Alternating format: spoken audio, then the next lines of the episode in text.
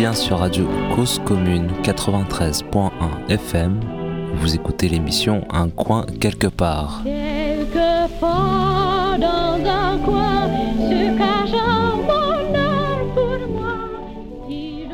Bonjour, une émission bien singulière d'un coin quelque part. Elle fait suite à celle dans laquelle Marine Gourit nous parlait de la crise du logement à Montréal, Québec. On est encore à Montréal, là, et j'ai participé à plusieurs moments assez forts, assez intenses avec Mathilde Capone, qui présentait au RIDM, Rencontre internationale du documentaire à Montréal, son nouveau film, son nouveau long métrage, Éviction. Il y est question de la fin d'un lieu investi depuis plusieurs années, plus, de dix ans, euh, en colocation par des personnes queer, rue Partenay à Montréal. Le nouveau propriétaire veut habiter le lieu et donc elles doivent partir. Crise du logement d'un côté, perte d'un lieu queer de l'autre. Écoutons Mathilde et Marine et des questions leur sont posées par Kim Roy-Grenier. Kim Roy-Grenier au microphone. Comme ce sont les rencontres internationales du documentaire de Montréal, les RIDM, nous allons vous parler d'Éviction, un documentaire sur une colocation queer victime d'une reprise de loyer. Euh, la réalisatrice se joindra avec nous un peu plus tard, mais en attendant, l'une des dernières locataires euh, du lieu, Marine Goury, est avec nous. Bonsoir. Bonsoir. Est-ce que vous pouvez vous décrire et nous partager vos pronoms? Oui, euh, ben, je, c'est ça, je suis dans la trentaine, euh, pronom elle, elle, et euh, j'ai une longue tresse, des grosses cernes aujourd'hui, euh, et j'ai perdu mon piercing.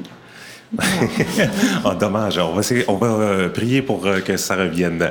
Euh, qu'est-ce que ça veut dire pour vous pour faire, de faire partie des communautés LGBTQ+.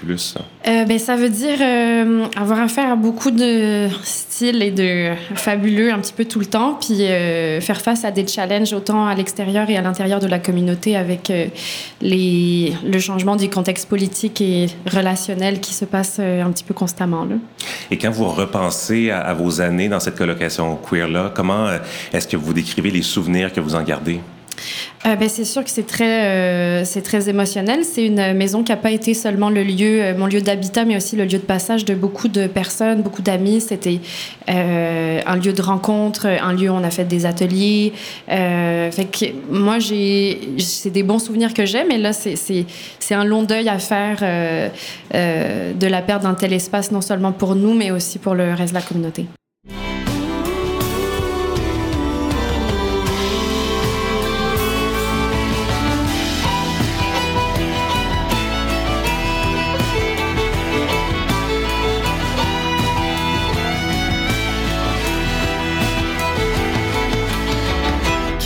Caresse-moi comme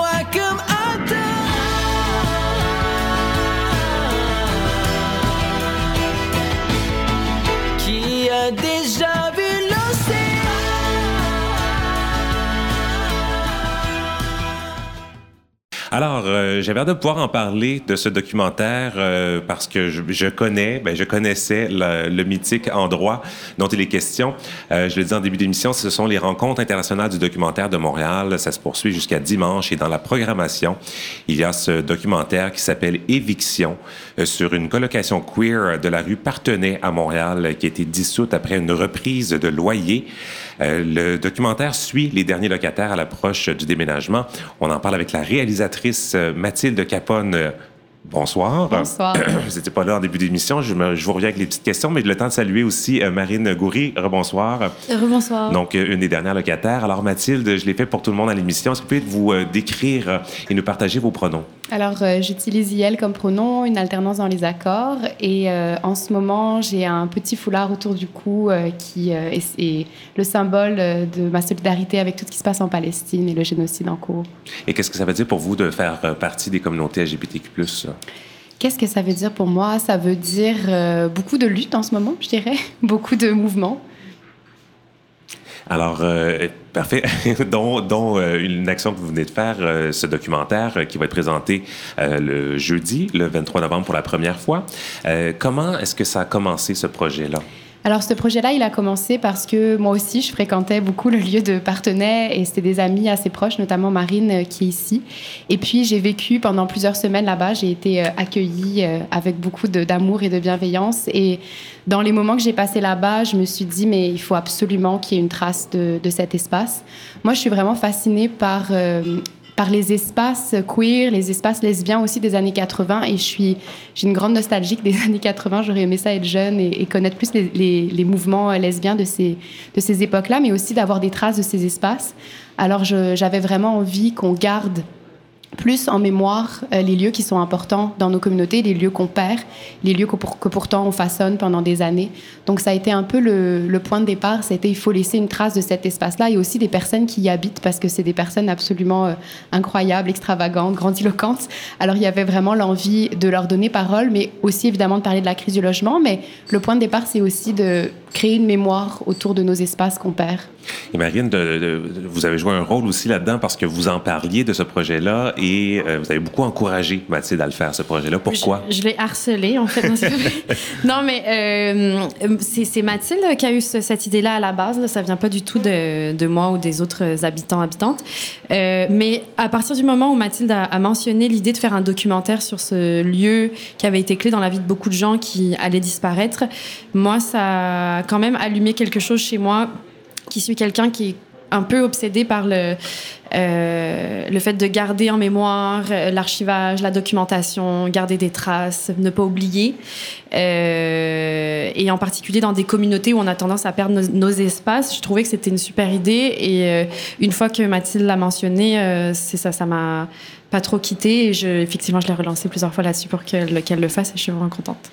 Euh, donc, mais cette idée-là, d'abord et avant tout, elle est née parce que vous avez reçu un avis de reprise de loyer.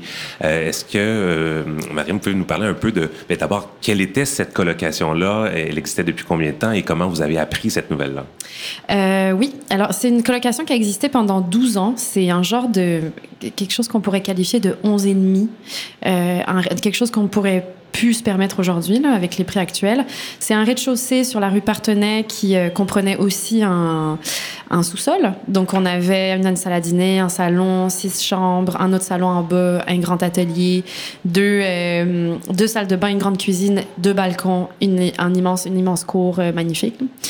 Et en fait, c'est un espace qui existait depuis 2010 euh, donc, il n'a pas toujours été un espace euh, juste queer. Il y, a, y, a, toujours eu des personnes queer qui passaient, mais euh, les dernières années, en fait, c'est vraiment devenu un lieu où euh, c'était essentiellement des personnes queer qui y vivaient et où c'était, euh, il y avait énormément de parties et d'événements qui se passaient là-bas. Et je, je, te dirais qu'au cours des, depuis le début, en fait, c'est un espace où beaucoup de gens assez politisés, je dirais, se retrouvent, se retrouvent. Et quand vous avez appris la nouvelle, il n'y avait avait rien à faire là. Non, alors moi, ce qui est drôle, euh, ben, ironique, c'est que moi, c'est mon travail. C'était mon travail à l'époque de travailler dans un, comité logement, donc où j'aidais les locataires euh, euh, non, seulement à trouver du logement social, mais aussi à défendre leurs droits en termes de, droits des locataires face à leurs proprios, dans des situations d'éviction, etc. Là, on se situait clairement dans dans une situation où on pouvait rien faire, c'est-à-dire une reprise de logement. Donc, c'est les nouveaux propriétaires qui achètent le logement, qui veulent y habiter. Et là, en général, il y a souvent des fausses reprises de logement. Euh, on en a débouté euh, quelques-unes cette année.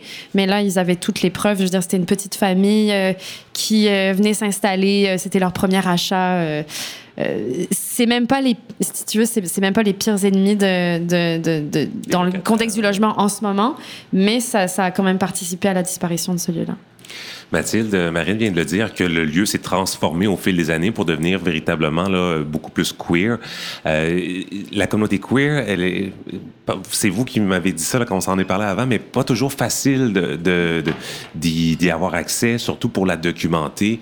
Est-ce que vous pouvez nous parler un tout petit peu des, ben, un des enjeux reliés à ça, pourquoi ce climat-là existe, mais aussi le contexte particulier dans lequel vous avez pu avoir accès à cette colocation-là? Ben, Je pense qu'on est une communauté qui a de la misère à se faire représenter avec raison, parce qu'on a été très mal représenté pendant euh, des années, à la fois dans les médias, à la fois dans les films, à la fois dans les romans, euh, au niveau euh, général par le, le, monde mainstream.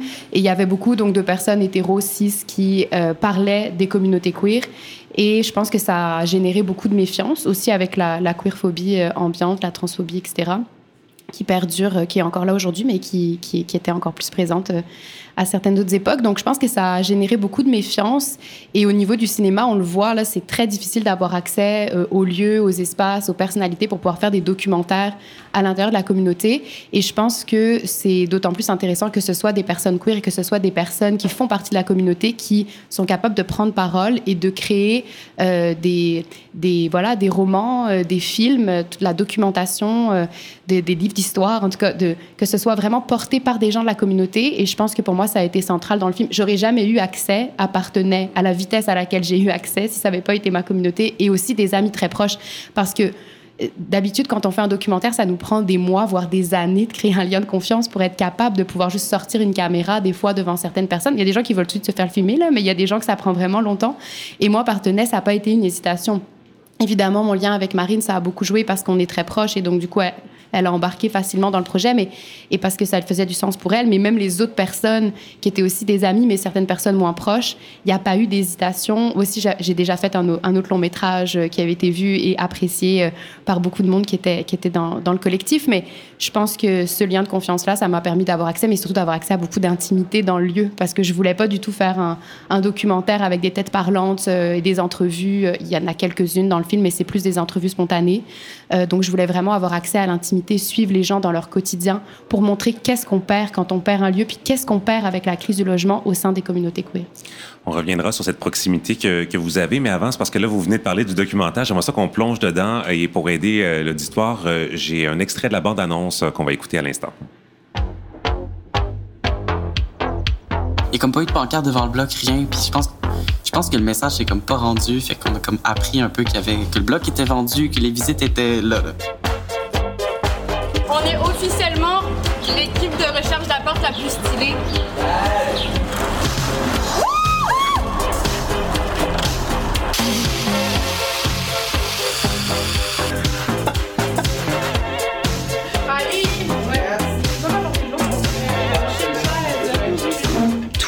Qu'on monté, tu reviendras jamais en arrière. Puis si on fait rien, ça va finir comme Vancouver et comme Toronto. Alors Mathilde, on a entendu des gens dans la bande-annonce. Qu'est-ce qu'on peut voir dans ce documentaire? Ben, je ne vais pas tout révéler parce que le lancement oui, est demain, oui. mais en gros, euh, on, voit, euh, on voit déjà le party, le gros party de départ qui a eu lieu pour célébrer la fin du lieu. Comme Marine le disait au début, c'était vraiment un lieu central pour les parties, les fêtes. A des fêtes grandiloquentes là-bas. Donc, euh, le, le, le, tournage a débuté avec le party. On a été une équipe, on était 7-8. D'ailleurs, c'est Petite parenthèse, mais c'est un film complètement euh, autoproduit, avec très peu de budget, toute une équipe bénévole euh, au niveau du tournage. Donc, euh, je sais pas si les gens ici sont familiers, familières avec qu'est-ce que c'est faire un film, mais c'est beaucoup de travail. Euh, puis, c'est beaucoup de, de, gens bénévoles qui étaient, avaient envie, en fait, que, que ce film-là ait lieu. Mais bref, ça a commencé avec le, le party de départ et ça s'est poursuivi dans une semaine où on a été en immersion complètement dans le lieu avec toute l'équipe. Donc, on a filmé des départs au travail, on a filmé les gens qui se font à manger le matin au réveil, on a filmé des discussions au coin du lit. On a filmé des petites entrevues spontanées, euh, vraiment le, le, vivre ensemble. Donc le, le, les gens qui évoluent dans leur, dans leur quotidien. Et puis après, on a filmé aussi tout le déménagement. Donc évidemment, euh, un lieu de 12 ans d'habitat, il y a beaucoup de stock dedans. C'est beaucoup de choses à gérer. C'est beaucoup de personnes qui sont venues, qui ont déposé leurs affaires, qui sont jamais venues euh, les rechercher. Donc il y a comme beaucoup de, de stock à gérer. Euh, donc on a filmé les gens qui font leur boîte, tout le deuil à faire de cet espace-là. Qu'est-ce qu'on fait avec ce stock-là? Et comment évidemment aussi comment on on, on, va s'installer dans les, les, nouveaux appartements qu'on a trouvés ou qu'on va trouver dans les prochains temps. Fait, il y avait aussi toute cette recherche-là d'appartements qui est très présente dans le film et finalement donc le déménagement en tant que tel. Et Marine, euh, comment euh, vous l'avez vécu euh, d'avoir cette équipe-là qui vous suivait dans ce, dans ce moment crucial? Euh, ben, nous, à la base, on était quand même contents de les avoir. Après, c'est vrai que c'est pas. Euh, comment dire?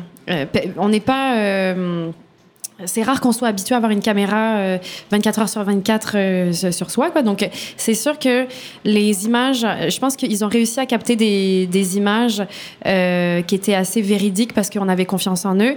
Mais la, cam- la caméra crée toujours une, euh, une nouvelle dimension à, à intégrer. Fait que la spontanéité n'est pas exactement la même, même si on reste un petit peu spontané. Donc, ça crée, moi je dirais que ça crée comme une espèce de, comme si on avait, on avait eu euh, un ou une nouvelle coloc avec nous. Euh, ils ont pas été trop envahissants. Il y a- moi, je me souviens de quelques moments où je, où j'ai, de, mais vraiment genre une ou deux fois, où j'ai trouvé ça plus dur, mais c'est parce que ça, c'était pendant le déménagement et je, et euh, C'était et- déjà émotif à la oui, base. oui, là. c'était très émotif, puis ça me rappelait qu'on partait, puis etc.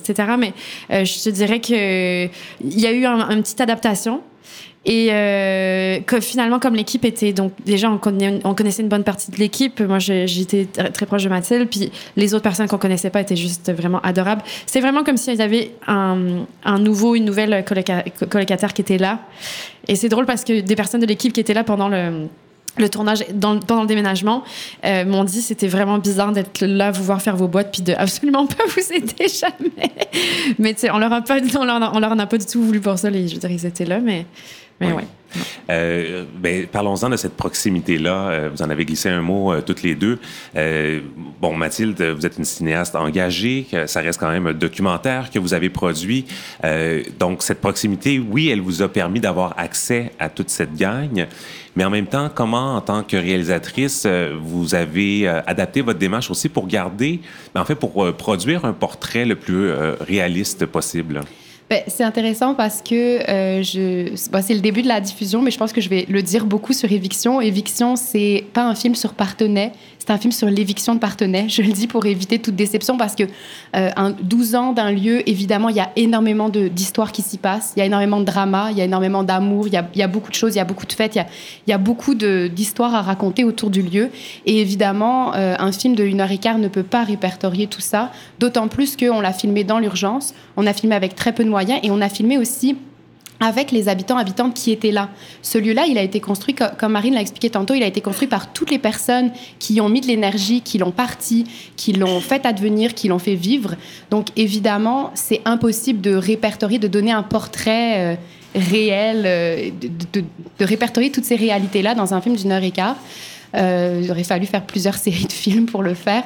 Donc c'est sûr qu'il y a mon point de vue dans le film, évidemment, euh, parce que si c'est mon regard, parce que si c'est, je suis la seule personne qui a suivi tout le film tout au long, là, qui était là au tournage, qui était là au montage, qui a pris toutes les décisions esthétiques avec des collaborateurs, collaboratrices, évidemment que je salue d'ailleurs, qui ont été fantastiques pendant tout le travail du film.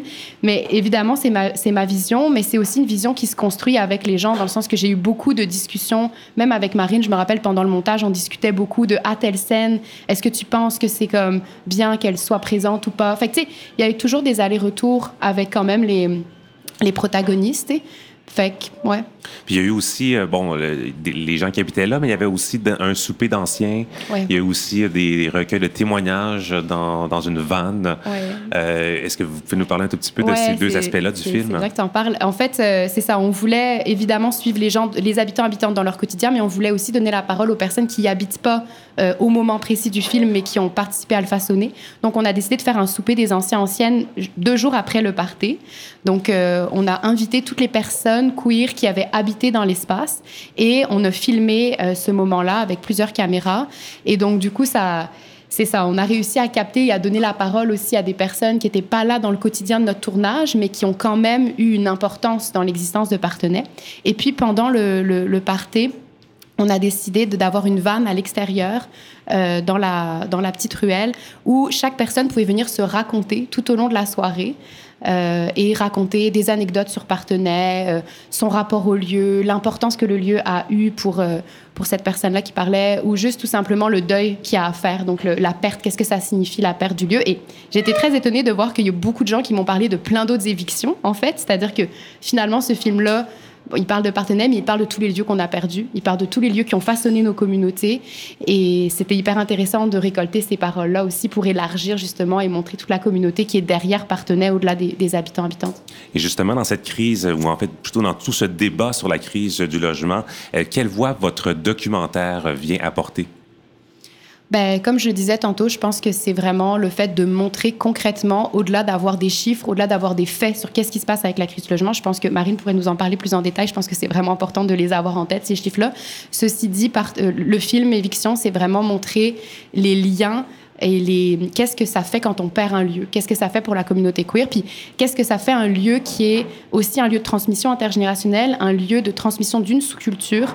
Donc, tu sais, c'est c'est, ça pour moi que ça vient apporter. Alors bien sûr, ça vient dénoncer la crise du logement. Il y a, il y a, des, il y a des faits plus précis qui sont donnés dans le film. Mais il y a d'autres films comme Ma cité évincée qui vient de sortir aussi, qui est super intéressant sur la question des évictions et qui va rentrer plus en détail sur certaines choses. Moi, c'était vraiment plus un portrait intimiste. Voilà qu'est-ce qu'on perd.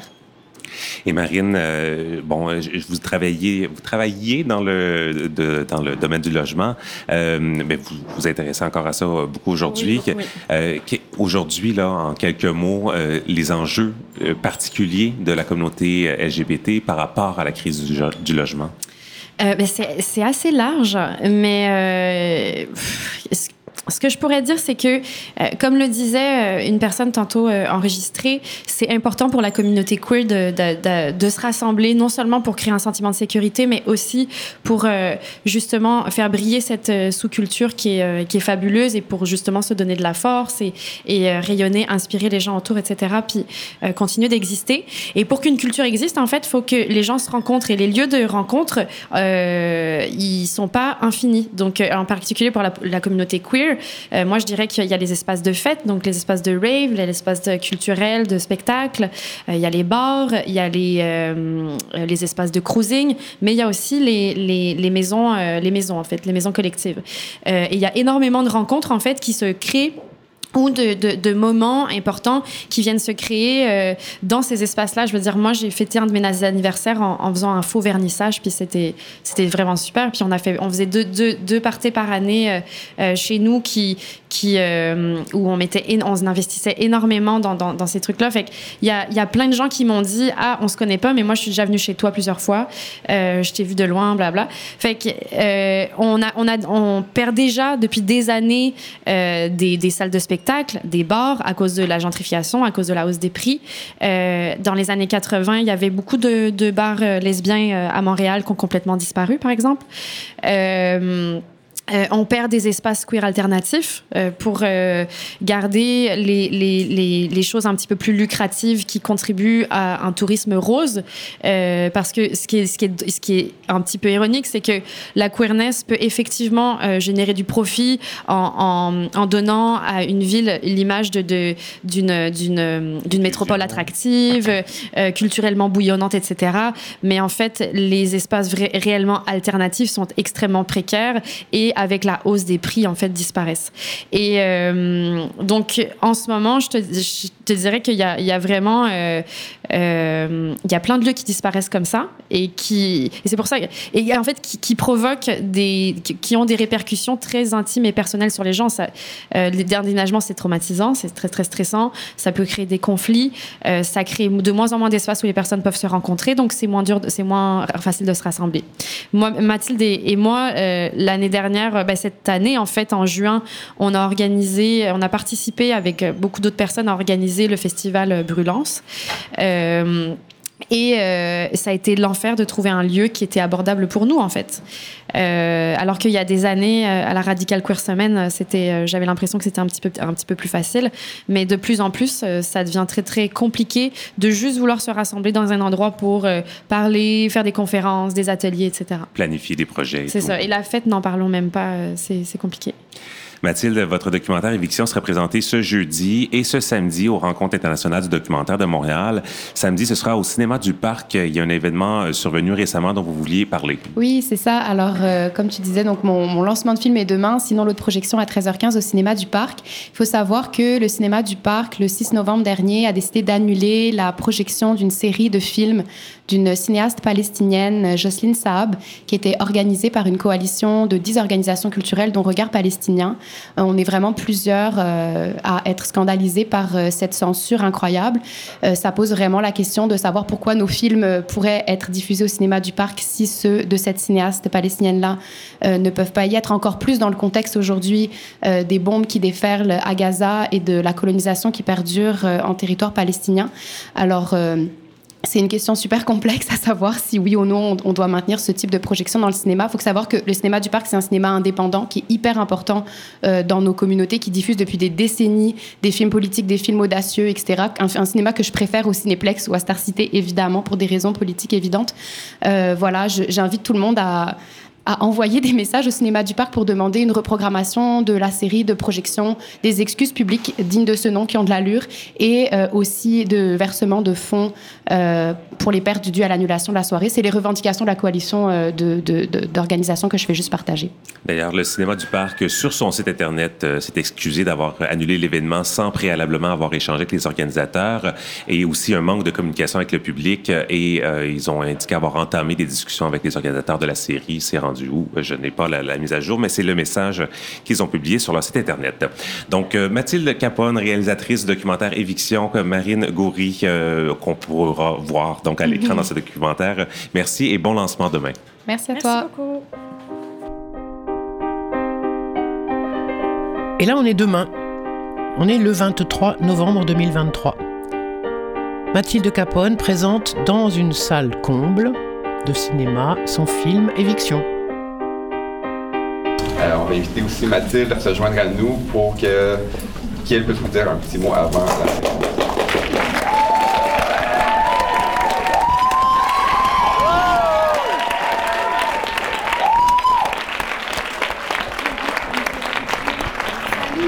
Bonjour tout le monde, euh, c'est vraiment un énorme plaisir euh, d'être là pour la première des fictions et que vous soyez tous et toutes ici, beaucoup de visages connus. Merci d'être là.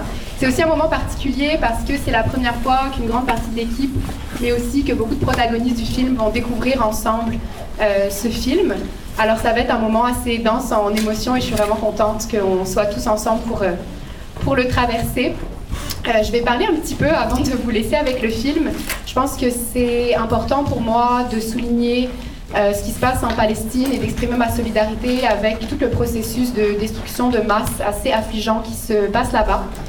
C'est d'autant plus important pour moi d'en parler parce qu'il y a eu un événement qui s'est passé dans les dernières semaines qui a ébranlé euh, le milieu du cinéma à Montréal, Joe Jagger. J'imagine que plusieurs ici en ont entendu parler, vous l'avez vu avec la petite déclaration euh, qu'on a mise sur chacun des sièges. Le cinéma du parc a décidé euh, le 6 novembre dernier d'annuler une série de projections organisées par une dizaine de coalitions, une, dizaine d'organisations, une coalition d'une dizaine d'organisations culturelles montréalaises euh, c'était une série de projections qui s'appelle From the River to the Sea, qui était euh, organisée en soutien avec ce qui se passe à Gaza, notamment par Regard Palestinien. Euh, c'est assez affligeant et on a été nombreux, nombreuses à dénoncer cette censure, encore plus dans le contexte actuel des bombes qui déferlent sur Gaza, de la colonisation qui perdure depuis des décennies là-bas et des milliers de morts qu'on observe dans, les, dans les dernières semaines. je voulais vraiment le souligner parce que le cinéma du parc, c'est un cinéma dont on a besoin. C'est un cinéma indépendant, c'est un cinéma qui diffuse des films audacieux, des films indépendants, des films politiques, des films engagés depuis très longtemps. Et euh, on aimerait ça pouvoir continuer à le préférer à des cinémas comme celui dans lequel on est aujourd'hui, euh, le cinéma.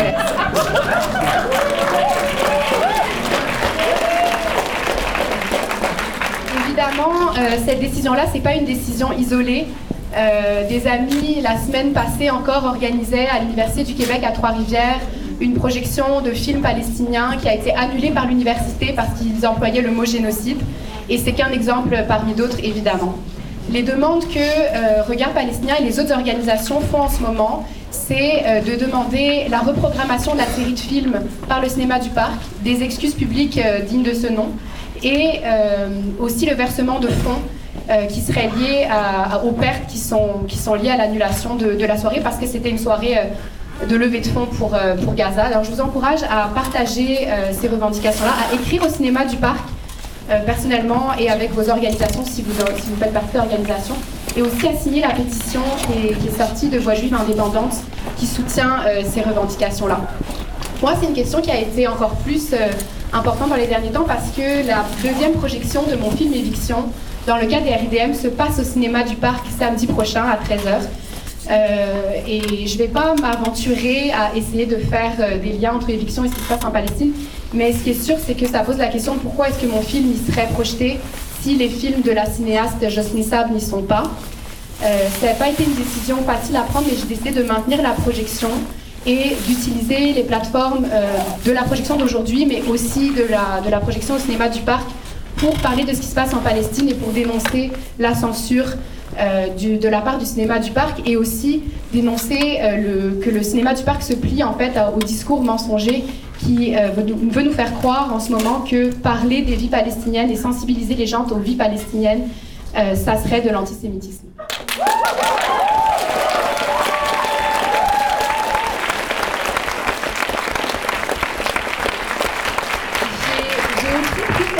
J'ai aussi pris cette décision sachant que euh, la vente de billets euh, dans le cadre des RIDM pour la projection de samedi ne va pas au cinéma du parc, mais va au RIDM, et que les RIDM ont pris une position vraiment en solidarité avec Regard Palestinien et avec les autres groupes de la coalition d'organisation. Et d'ailleurs, les RIDM organisent samedi prochain en matinée une, discussion avec Regard Palestinien et avec Orchamp sur la question de la responsabilité des institutions en temps de crise.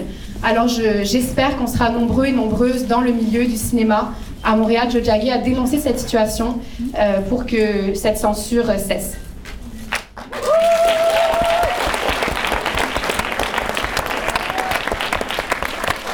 Ceci étant dit, on est là pour voir aussi Éviction ce soir et j'ai une petite série de remerciements à faire avant de vous laisser avec le film.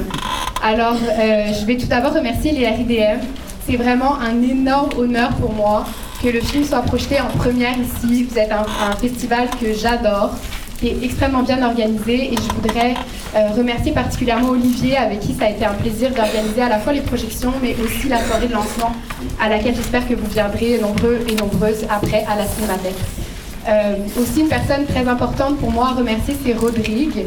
Euh, merci Rodrigue de m'avoir soutenu dès le début euh, de ce film et d'y avoir cru et de m'avoir poussé à le faire même avec très peu de moyens et aussi de m'avoir aidé à monter une équipe de tournage absolument incroyable qui a été composée de Zaël, d'Ariane, de, Sandrine, de Claude, d'Aurel, de Steven et de Anaïs.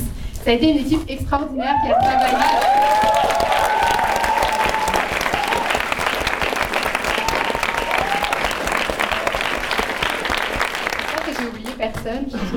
Je pense que oui. Euh, ça a été une équipe absolument extraordinaire qui a travaillé littéralement avec des bouts de ficelle, euh, qui a fait un tournage sans aucun budget euh, et qui a mangé des pâtes au pesto et des barres tendres en promo pendant une bonne partie du tournage. Alors merci énormément à toute cette équipe. Je voudrais aussi remercier toute l'équipe de post-production. tout d'abord Arnaud, qui a fait un, un, travail créatif incroyable au montage image.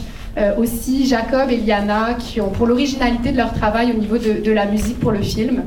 Également Marie-Pierre qui a fait un, vraiment des miracles avec le son du film qui était somme toute assez chaotique à l'image de Partenay.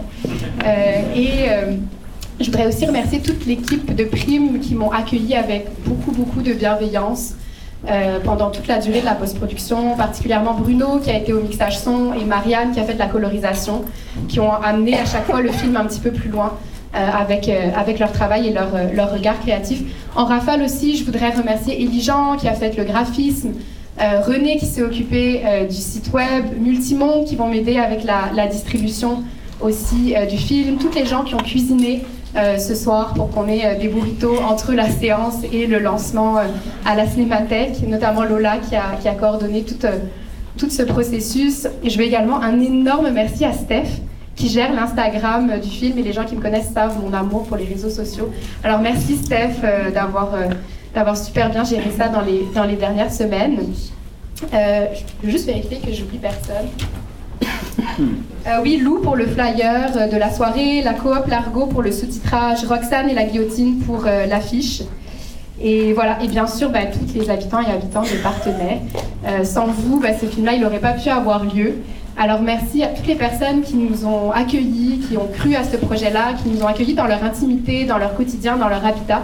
Alors évidemment les gens qui habitaient quand on est venu tourner, mais aussi toutes les personnes qui ont participé à la création de, de celui-là, les gens qui l'ont ouvert, les gens qui l'ont fait vivre à travers les années, et particulièrement à Marine, parce que je pense que sans notre amitié, j'espère qu'elle est là, mais euh, sans, j'étais pas sûre qu'elle était encore arrivée.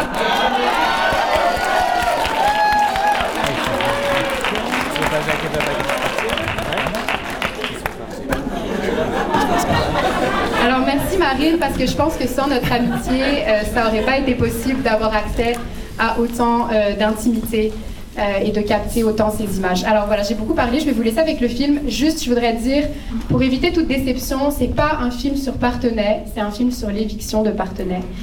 Partenay, c'est un lieu absolument incroyable qui a existé pendant plus de dix ans. Donc on aurait pu faire plusieurs films très différents pour répertorier toutes les histoires toutes les amours et tous les dramas qui se sont déroulés là-bas. C'est pas le propos euh, forcément du film, mais j'espère que, comme moi, vous allez pouvoir voir qu'on a réussi à capter un petit peu de l'âme du lieu dans ce film-là et que le film participe à dresser euh, la mémoire des lieux trop oubliés qu'on perd dans nos communautés. Voilà, bon film.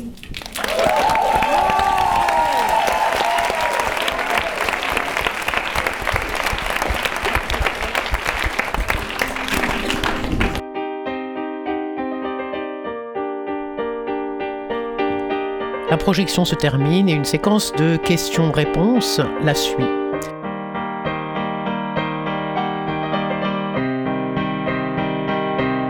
Je vous laisse les écouter et je vous reviens ensuite en- pour remettre ça dans les raisons d'être d'un coin quelque part.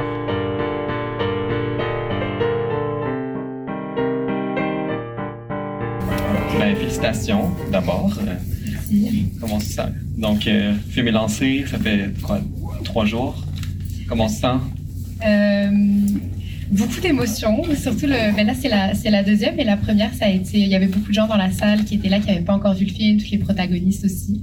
Alors, c'était un moment euh, dense en émotion, euh, mais je suis vraiment, vraiment contente que le film sorte enfin et qu'il soit, qu'il soit sur les écrans et qu'il puisse être. être visible encore plus en ce moment avec le contexte de la crise du logement. Je pense que c'est un bon, un bon moment pour parler de, de tout ça. Euh, on sent dans le film genre une émotion qui ben, une chose qui ressort énormément c'est le, le lien qui est établi qui semble prédater le film avec les protagonistes du film donc ça c'est ma façon euh, euh, contournée de poser la question de base de d'où vient la genèse du projet comment est-ce que idée là qu'est-ce qui a été criant dans raconter cette histoire là pourquoi est-ce que vous vouliez faire ce film là Euh, ouais, c'est c'est intéressant d'ailleurs, parce que je pense qu'une des premières fois qu'on en a parlé avec Ariane, on s'en allait euh, à Manawan. Euh, Il y avait un, un blocage sur la sur la route de Manawan euh, par rapport à des coupes forestières. Puis moi, j'ai quand j'ai su que l'appartement euh, allait se faire évincer, c'est des amis de, longue date, donc je fréquentais le lieu euh, depuis longtemps. Et j'ai vraiment eu une intuition forte à un moment donné qu'il fallait faire ce film-là. Euh, moi, j'avais pas du tout le temps, je travaillais. Je sais pas comment j'ai réussi à faire pour élargir le temps pour être capable de, de, de filmer ça, mais je me souviens qu'avec Ariane, on en avait parlé, et avec Rodrigue aussi qui était là, et il y avait vraiment comme un sentiment d'urgence euh, de, de documenter en fait le lieu et de laisser une trace euh, de cet espace-là qui était, qui était un espace vraiment mythique euh, dans, dans nos communautés. Ça faisait 13 ans que le lieu existait. Moi, c'était des amis de longue date, euh, notamment Marine, Charline, Chacha aussi. Donc, c'était un lieu que je fréquentais pour les parties, mais vraiment plus pour la quotidienneté. Joey en parle dans le film que c'était, oui, c'était un, lieu mémorable de, de mais c'était aussi un lieu euh, de rencontre, de souper, de projection, avec beaucoup d'amitié, beaucoup de, de lutte aussi qui se, qui se là-bas dans cet espace. Donc, euh, pour moi, il y avait un sentiment d'urgence de laisser une trace, ouais, de, de l'espace. Ouais, ben ouais, je Ouais. juste ajouter que Mathilde avait quand même un lien fort avec euh, plusieurs personnes qui habitaient à Partenay. Euh, mais on dirait que ce lien-là a comme permis. Euh, ben en fait, le- les gens de Partenay ont accueilli l'équipe euh, avec beaucoup de générosité. On a passé au moins, ben, en tout cas, environ une semaine là-bas. On y allait à chaque jour. Puis euh, c'est ça, j'ai vraiment l'impression que euh, le lien que Mathilde avait avec ces personnes-là, comme était la porte d'entrée pour que nous aussi on vive en fait un peu la quotidienneté avec eux. Puis je pense que comme le film il est beaucoup, ben, en tout cas, c'est quand même quelque chose d'important à partir de la quotidienneté, c'est un peu ce que tu nommes. Donc voilà. Tout de suite au public si vous avez des questions n'hésitez pas à lever la main là c'est toujours pertinent parfait mais c'est ouvert, donc euh, pour l'avenir, sachez que c'est là. Euh, une réflexion que je me suis faite la première fois que j'ai regardé le film, c'est il y a un moment autour de la table de souper, il y a, une discussion, je crois que c'est Marine qui, parle un peu de, de réalité de crise logement, c'est donne des faits un peu. Puis là, j'ai durant la j'écoutais, j'écoutais, puis j'ai fait un oh mon dieu, c'est comme un talking head. C'est une espèce de, tu sais, dans des documentaires, euh, dans une forme un peu plus classique, il y a ce, truc-là où est-ce qu'il y a un expert qui va donner des informations sur sur un sujet. Puis là, mais j'ai trouvé ça vraiment intelligent parce que je me suis dit justement, c'est une façon de rendre le film très informatif sans tomber dans des codes classiques.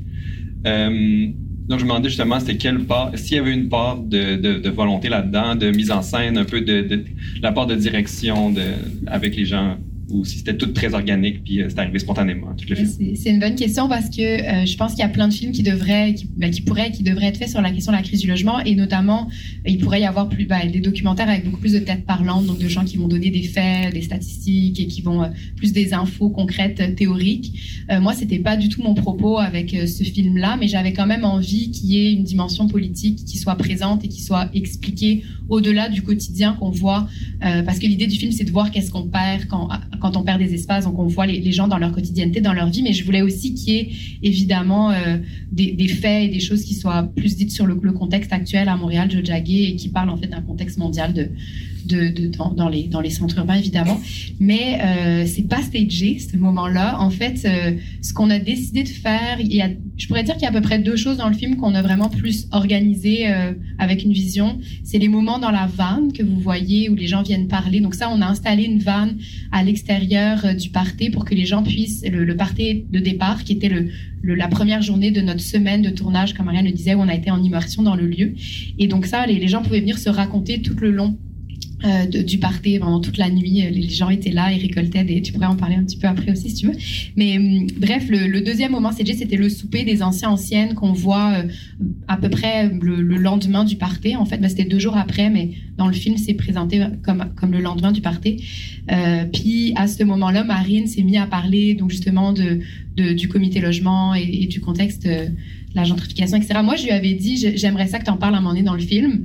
Donc, elle savait que c'était quelque chose qu'on cherchait, mais je pense que ça a été vraiment, euh, ça a été très improvisé à ce moment-là, puis une chance qu'on a été là pour le capter, parce que c'est un peu le défi du cinéma direct aussi. Ben, on, on se demande quand est-ce qu'on sort la caméra, quand est-ce qu'on l'arrange, qu'est-ce qu'on filme, qu'est-ce qu'on filme pas. Mais heureusement que cette scène-là a été captée, parce que je pense que c'est central dans le film d'avoir euh, d'avoir ce bout-là avec Marine, qui est très structurée en fait, parce que aussi euh, elle travaillait à l'époque au comité au comité bail, donc dans un comité logement. Ouais, puis par rapport à la vanne, euh, ben c'était le fun parce que les gens ils venaient euh, quand même par eux-mêmes, tu sais, dans la vanne raconter un peu leur rapport au lieu. Puis euh, ça a vraiment donné, en tout cas, tu on voit une petite partie là, de ce qui s'est passé cette nuit-là, mais les gens ont vraiment nous ont fait quand même confiance, puis on parlait beaucoup de leur rapport intime euh, avec partenaires, des histoires euh, euh, d'amour qui ont terminé, ou comme juste genre le deuil qu'ils ont vécu quand ils ont dû partir. Et puis les, les ben, on les voit aussi dans le film, les premiers habitants habitantes de partenaires qui sont là. C'était, ouais, moi je trouvais ça vraiment riche d'avoir plusieurs époques de personnes qui avaient habité dans le lieu, qui venaient dans la vanne, donc ce qui, est, ce qui était intéressant aussi avec ces deux moments-là, à la fois la vanne, puis aussi le, le souper des anciens anciennes, c'est que Partenay, ça existait depuis 13 ans. Donc, il y a beaucoup de gens qui ont traversé cet espace-là, en fait, qui l'ont habité, ben, les gens qui l'ont parti, les gens qui l'ont habité, les gens qui l'ont transformé, qui l'ont fait vivre, etc. Mais le film, vu qu'on a filmé pendant au, moment de, l'expulsion, donc deux mois avant que qu'il se fasse évincer, ben évidemment, c'était avec les gens qui étaient là au moment de l'expulsion, mais c'est pas forcément des gens qui à part Marine qui était là depuis 9 ans, qui le dit euh, à plusieurs reprises dans le film. il y a d'autres personnes euh, qui qui avaient vécu pendant longtemps à Partenay, mais qui n'étaient pas là au moment de l'éviction et ben, qui habitaient pas dans le lieu au moment de l'éviction. Il y a des gens qui, sont là, qui, ont quand même une place importante dans le film, qui ça faisait pas si longtemps qu'ils étaient dans le lieu. Donc je pense que ces deux moments-là, c'était une manière de contrebalancer ça, puis de donner la parole aussi aux gens qui l'avaient fait vivre pendant des années, mais qui y habitaient plus au quotidien au moment de l'expulsion. Y avait une question. Oui, ben, j'ai une question. Ça s'en vient. Euh, c'est pour toi, Ariane. Euh, c'est une petite question technique. Moi, je ne connais pas trop ça, les films, mais je me posais la question c'était quoi le, travail d'une personne c'était quoi le, type, genre photographe, en fait des images dans un film, euh, j'ai l'impression que c'était plus filmé, donc je me demandais juste comment ça marchait tout ça Oui, mais c'est une bonne question. En fait, moi, je suis pas directrice photo de carrière. Je pense que ça, ça se sent un peu des fois. Euh, mais c'est ça, c'est comme Mathilde nommait dans l'urgence, on avait comme vraiment envie que ce film-là existe. Donc euh, voilà, je me suis prêtée au jeu. Puis, euh, mais en fait, moi, j'ai essayé de réfléchir les traitements cinématographiques en amont. puis j'avais envie vraiment que les images de, à l'intérieur de Partenay, qu'on sente comme la vie qu'il y a là-bas, les couleurs, la chaleur, puis que quand on sort dehors, mettons dans le temps du déménagement, on arrive plus à quelque chose de plus froid, qu'on sente un peu comme toute la vie de Partenay qui est en train de, se perdre. Donc, euh, c'est ça. Je sais pas si ça répond à la question. Mais aussi, je, tiens à dire qu'il y a beaucoup de gens, euh, autres que moi, qui ont pris des images, dont Sandrine, qui a fait un travail exceptionnel. Puis, justement, pendant euh, le party, je pense qu'on était un peu... Tu sais, on savait pas si les gens allaient vouloir être filmés ou pas.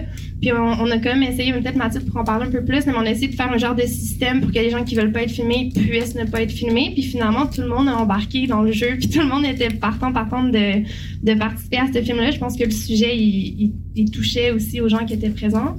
Euh, donc, c'est ça, on avait comme, je pense, trois caméras pendant le party. Moi, j'étais dans la vanne toute la nuit.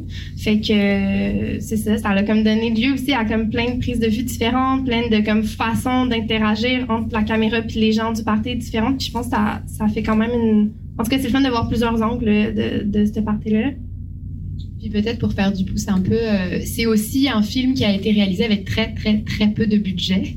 Euh, donc euh, notamment l'équipe de tournage a, a, été entièrement bénévole. On a un budget de tournage littéralement de 1100 dollars. On a acheté des disques durs et de la nourriture pour le tournage. Donc c'est vraiment tout le monde a été bénévole. On a emprunté des caméras à droite à gauche. On a travaillé avec des bouts de ficelle.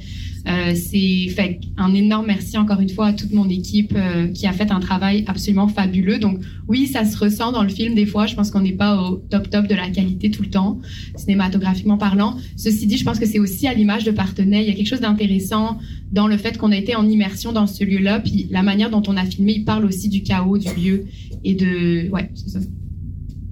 Euh, est-ce qu'il y a une raison spéciale pour lesquelles il y a des scènes qui sont filmées en format téléphone ou est-ce que c'est juste parce que c'était vos moyens sur le moment? Euh, oui, c'est une bonne question. Alors, tous les moments euh, de, en format téléphone, c'est que c'est vraiment pris avec des téléphones. C'est pas nous, l'équipe était pas là à ces moments-là.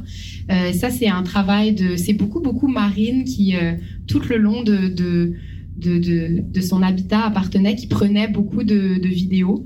Il y a aussi des, il y a aussi des vidéos de Charline, de, de Chacha et de Miola.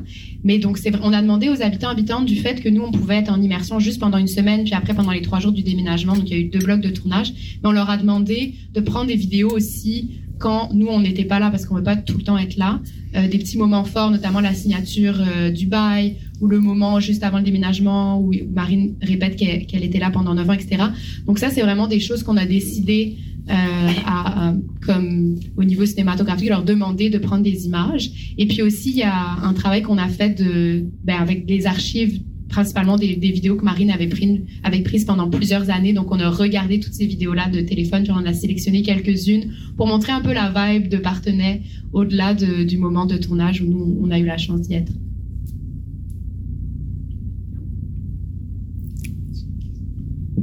Dans ce cas-là, je, je, peux en poser une. Euh, J'imagine que c'est une question plutôt pour les protagonistes. Elles, elles sont pas là, mais je vais vous la poser quand même pour votre sentiment par rapport à ça. Au-delà de la grande solidarité et amour euh, de ces colocataires euh, l'un pour l'autre, à la fin, j'ai quand même ressenti aussi un, un relief.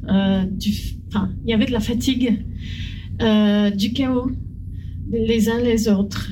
Euh, je sais pas.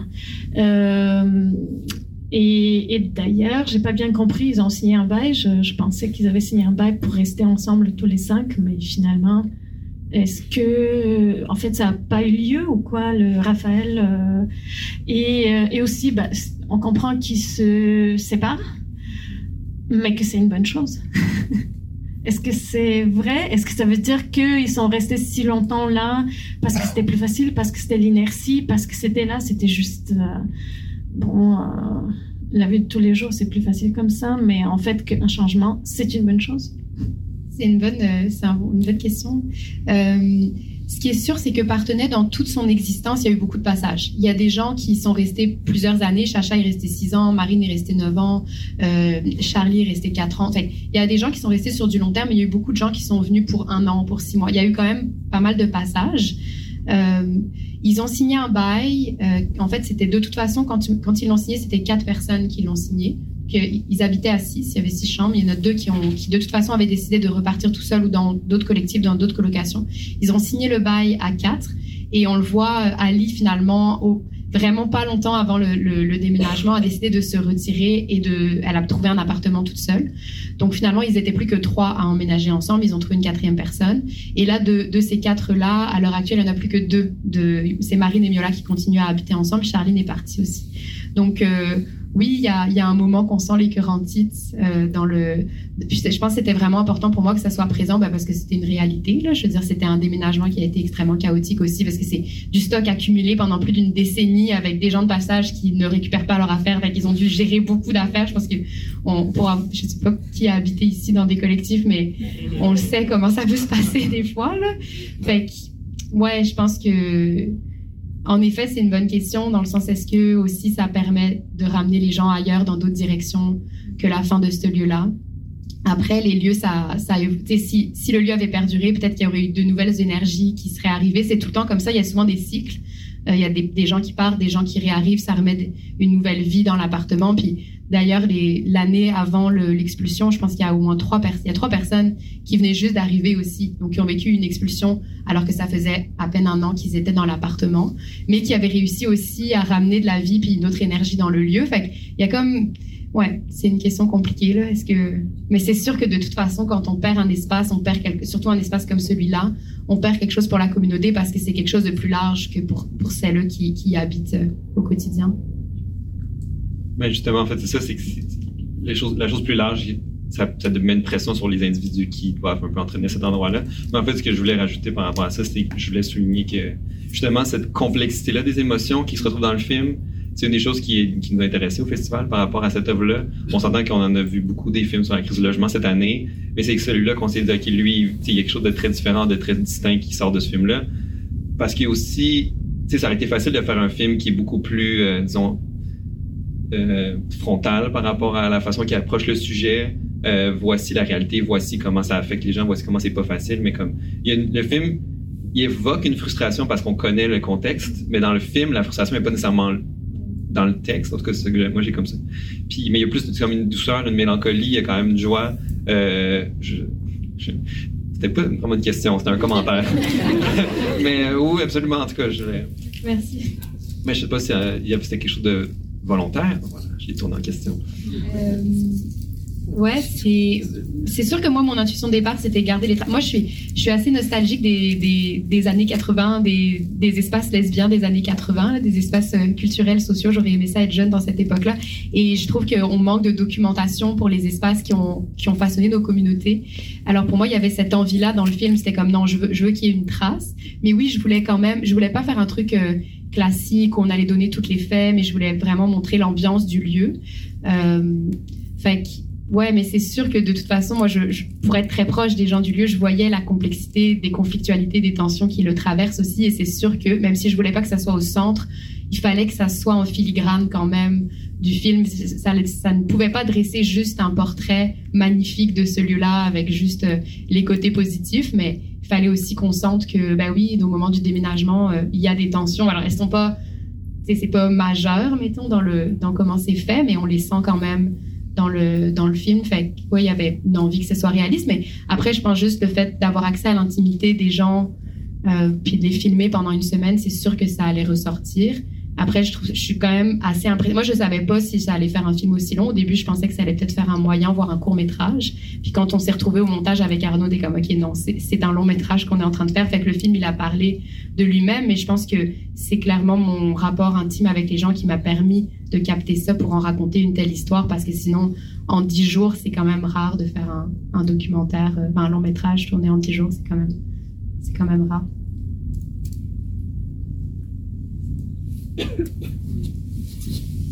D'ailleurs, il y a Marine qui est ici, qui est arrivée si jamais euh, il y, a des, questions euh, pour une protagoniste principale euh, du film.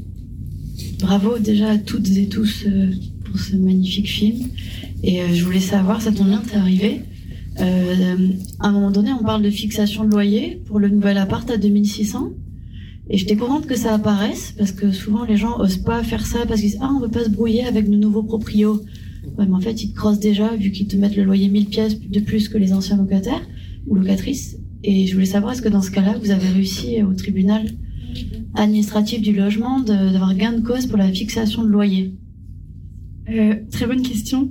Euh, les, bah, les, les cas de fixation de loyer, en fait, il y en a très peu qui sont ouverts parce que les gens ont peur d'avoir des mauvais, euh, une mauvaise relation avec le propriétaire euh, dès le début du bail. Euh, en cinq ans, dans tout le Québec, il y a eu seulement euh, 200 cas de fixation de loyer, ce qui est vraiment rien par rapport à ce qui existe. J'ose espérer qu'avec la disparition de la session de bail prochainement, euh, euh, on croise les doigts pour que ça arrive pas, mais il y a de grandes chances que ça arrive. J'ose espérer que les gens font plus de fixation de loyer. Nous, en fait, euh, on a réussi à régler ce truc-là euh, par la négociation avec notre proprio et par la peur qu'il y ait un cas qui soit ouvert à la régie et que ce soit encore plus bas que ce qu'on pouvait négocier avec lui. Euh, moi, avec les grilles que je connaissais, je savais à peu près quel, quel loyer on devait payer. Et euh, on a réussi à faire... Il nous a augmenté de 600. On a négocié pendant genre euh, un mois et demi. Il, nous a, il a vraiment eu de l'intimidation au téléphone. On a fait de la stratégie bon cop, bad cop avec euh, un de mes colocs. Puis euh, il a vraiment fallu que je que qu'on le tanne. Puis il nous a vraiment dit ah ouais vous jouez à ce jeu-là, blablabla. Fait que je- c'est vraiment une game qui est difficile à, à- à jouer avec son proprio parce que ça peut être très intimidant. Mais euh, on a réussi à négocier une augmentation de 60 euh, au lieu de 600. Et à la régie ça aurait été genre 30. Fait qu'on a acheté la paix pour genre 30 piastres. Fait que- mais souvent la menace d'une ouverture de cas à la régie pour des proprios ça fonctionne. Puis euh, Comment vous avez su l'ancien loyer payé par les gens avant? Vous parce que en fait, on est on est d'abord euh, rentré en contact avec euh, l'ancien locataire. C'est lui qui a posté son appart sur les réseaux. Fait il nous a fait visiter. On a dû faire croire qu'on l'avait pas visité, etc. Mais il savait déjà qu'on avait été en contact. Lui, il avait rempli ce qu'on appelle la section G. Je m'excuse, c'est trop de détails, mais Euh, il avait rempli la section G du bail, qui est la section qui est réservée à, à, à l'ancien loyer, en fait. Euh, ce que d'habitude, il y a beaucoup de proprios qui font pas. Et je sais pas s'il l'a rempli parce qu'il savait qu'on avait été en contact avec l'autre ou pas, mais il l'avait mis, en tout cas. Fait que, pour ceux qui savent pas, quand vous voyez la section G remplie, vous avez 10 jours pour faire, euh, vous retourner. Il faut absolument avoir signé le bail avant. Puis si vous le connaissez pas, c'est vous avez deux mois après avoir appris le montant réel du loyer à vendre. Fait que, voilà. Vous pouvez appeler votre comité logement pour ça. Bon, une dernière, hein Ok. Là-bas. C'est la dernière. Ah, je voulais juste ajouter à ce que vous avez dit euh, que c'est important que toutes les personnes qui sont locataires mis leur, euh, leur bail sur le registre du bail. Ce que ça fait, ça, euh, merci pour le commentaire. Ce que ça fait, c'est que dans le fond, euh, comme ce que, ce que le- le- la gang à Marine ont réussi à faire, c'est qu'on peut savoir le prix du loyer d'un appartement que vous quittez. Comme ça, euh, les prochains locataires peuvent justement se retourner à la régie en disant, ben, l'augmentation que vous faites, elle est comme, elle est trop importante. Donc c'est vraiment, euh, c'est, ça permet de, c'est un des rares moyens qu'on a pour lutter contre la crise du logement. faut savoir aussi que ça peut être rétroactif. Donc, euh, n'ayez pas peur. si vous si vous mettez du temps à trouver l'ancien montant, vous pouvez être remboursé de vos anciens loyers que vous avez payés trop cher. Euh, puis, comme je vous dis, une fois que vous le trouvez, deux mois pour vous retourner contre euh, votre propriétaire. Parfait. Euh, un mot de la fin? Merci à tout le monde d'être là. Parlez-en autour de vous. Suivez le, le film sur, sur les réseaux sociaux. Il y aura sûrement d'autres projections. On croise les doigts. Tenez-vous au courant. Bravo. Merci. Donc, oui, je rappelle, il y a un vote public à la sortie. Euh, Gardez-vous. Euh.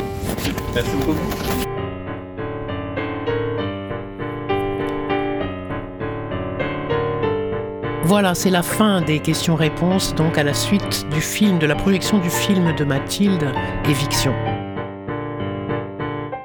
Au-delà des questions de la crise du logement, se posent, via ce documentaire, de nombreuses problématiques que j'interroge dans un coin quelque part.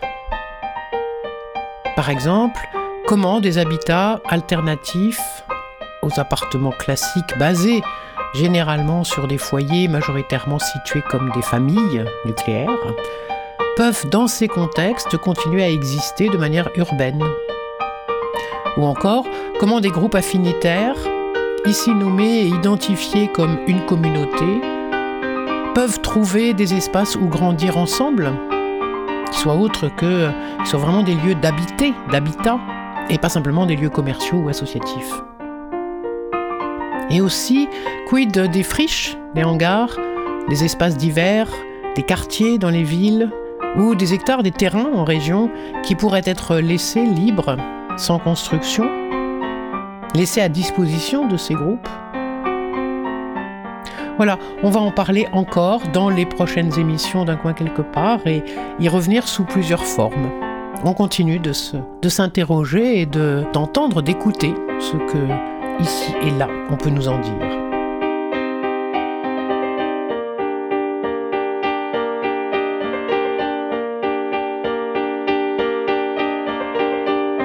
En tout cas, à bientôt dans cette émission ou dans les autres sur Cause Commune 93.1 sur la bande FM ou en DAB+, ou encore bien sûr en podcast sur internet cause-commune.fm.